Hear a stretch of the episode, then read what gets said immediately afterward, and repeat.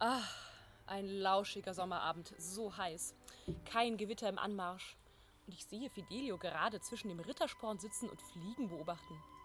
So romantisch. Ach, ich mag Sommer. Und ich finde auch wenige Sachen schöner, als zum Beispiel bei gutem Wetter Opern draußen zu spielen. Wenn du darauf Lust hast, am 1. September singe ich in einer großen Operngala auf dem Dortmunder Friedensplatz. Viele Hits der italienischen Opernliteratur aus dem Belcanto, unter anderem auch aus Bellinis Norma. Aber hier leuchten heute Abend nur die Sterne. Fiedelchen, hier ist noch ein Glas Milch. Ui, du hast ja viele Kerzen angemacht. Die flackern so hübsch. Ja, und weißt du, zu Goethes Zeiten, da waren alle Theater so erleuchtet. Ich glaube, daher sind die auch ständig abgebrannt. Oh, so offenes Feuer ist sehr unangenehm. Als Kätzchen habe ich mir zweimal Löcher in mein unvergleichlich seidenes Fell gekogelt, weil ich diese hübschen Funken fangen wollte. Ja, deshalb haben die sich dann auch so ungefähr 1828 herum etwas Tolles Neues einfallen lassen. Ein Deutscher aus Berlin, Jakob Meyerbeer, erfand in seiner Oper Robert le Diable farbig leuchtendes Gaslicht. Eine Sensation. Rossini, den hatten wir nämlich ja schon beim letzten Mal im Belcanto kennengelernt. Der hatte auch eine große Oper auf Französisch geschrieben über Wilhelm Tell und schaute sich jetzt als Produzent nach Opern um, die er nach Paris holen konnte.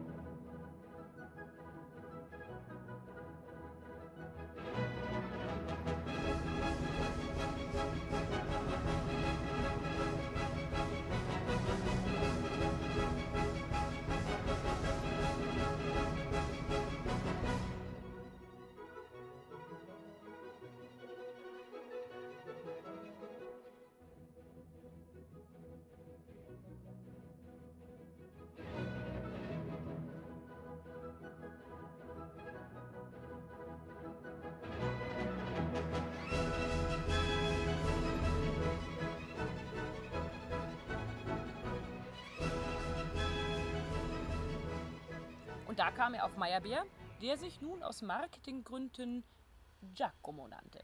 Oh, voll cleveres Branding. Und das schon 1830. Aber ich verstehe das. Danke, Frauchen, dass du mich nicht Kevin oder Lennox genannt hast, sondern Fidelio. Ach, aber das ist doch sehr gerne geschehen. Ja, Robert le Diable, das war ja, wie gesagt, eine Oper mit Riesenpomp und Prunk und Protz, denn in Frankreich gab es seit 1815 wieder eine Monarchie und da musste alles fett sein.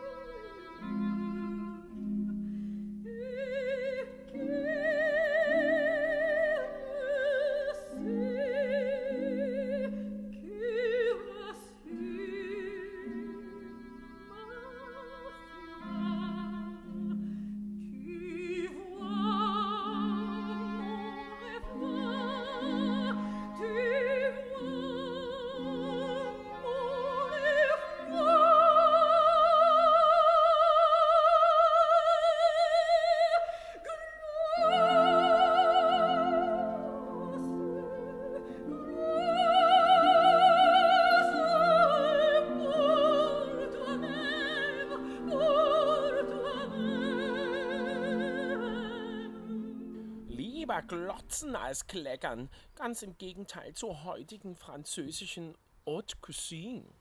Ja, Amerikaner würden dazu sagen, think big, let's make opera great again.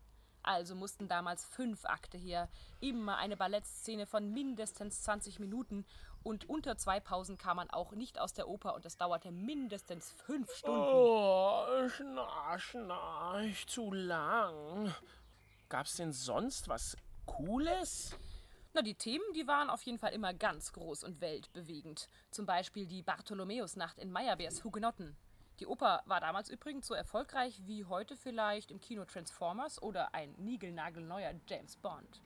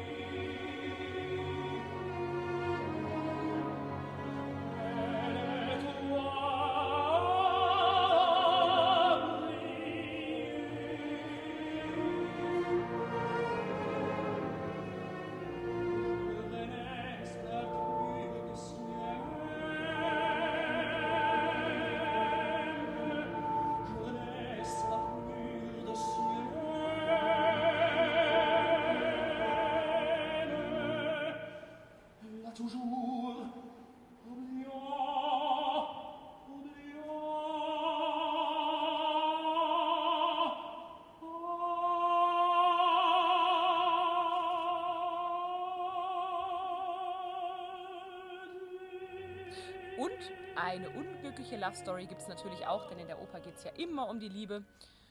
Und am Schluss sterben alle Protestanten und werden ermordet. Damals soll in Wirklichkeit so viel Blut geflossen sein, dass sich die Seine in Paris rot gefärbt hat. Aber bei Actionfilmen wird der Held doch immer gerettet. Und in der Oper sind immer alle am Schluss tot. Tja, tja, deshalb gibt es wahrscheinlich kaum Fortsetzungsopern, wie zum Beispiel bei den Actionfilmen Stirb langsam 1, 2, 3, 4.0. Obwohl, so als Arientitel für eine Arie der Grand Opéra würde das vielleicht auch passen. Natürlich nicht unter zwölf Minuten. C'est une belle journée pour mourir. Oh, jetzt kann ich keinen Bruce Willis-Film mehr mit dir gucken, ohne an Opern zu denken. Aber die Leute sind damals auch vor allem wegen des Spektakels ins Theater gegangen. In Paris wurde alles geboten, was frisch erfunden wurde.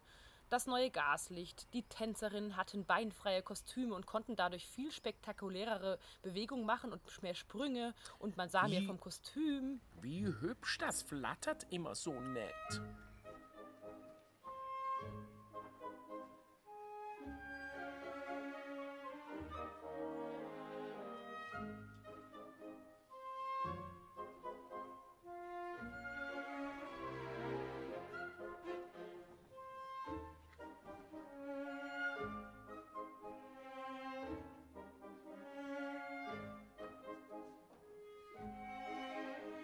Meyerbeer verkörpert alles erfolgreich an seiner Zeit. Er hat gut komponiert, jeden Trend zielsicher erkannt. Er erfand übrigens auch die Pressekonferenz vor Premieren und war ein Verkaufsgenie. Dann baute er noch bald elektrische Maschinen in die Bühne ein. Da war so ein Hype bei jeder Premiere, dass die Polizei sie bewachen musste und einmal konnte das Parlament nicht abstimmen, weil alle Abgeordneten in der Uraufführung seiner Oper Der Prophet war. Aber Abgeordnete sind doch eh nie im Parlament. Das sehe ich immer, wenn ich mir zum Einschlafen auf der Couch Phoenix anmache. Ach, Menschen sind wirklich komisch. Ja, da hast du recht. Ja, auf jeden Fall, Meyerbeer war der King of Opera und hatte am Ende ein Vermögen, das heute ungefähr 30 Millionen Euro entsprechen würde. Wow, nicht schlecht. Wer schrieb denn noch Grand Opera Geschichte? Ja, eigentlich wollten dann alle für Paris große, ernste Opern schreiben. Ob Verdi sein Jérusalem oder Donizetto Roberto Devereux oder Halevi seine La Juive. Was nämlich in Paris gut lief, wurde überall zum Bestseller.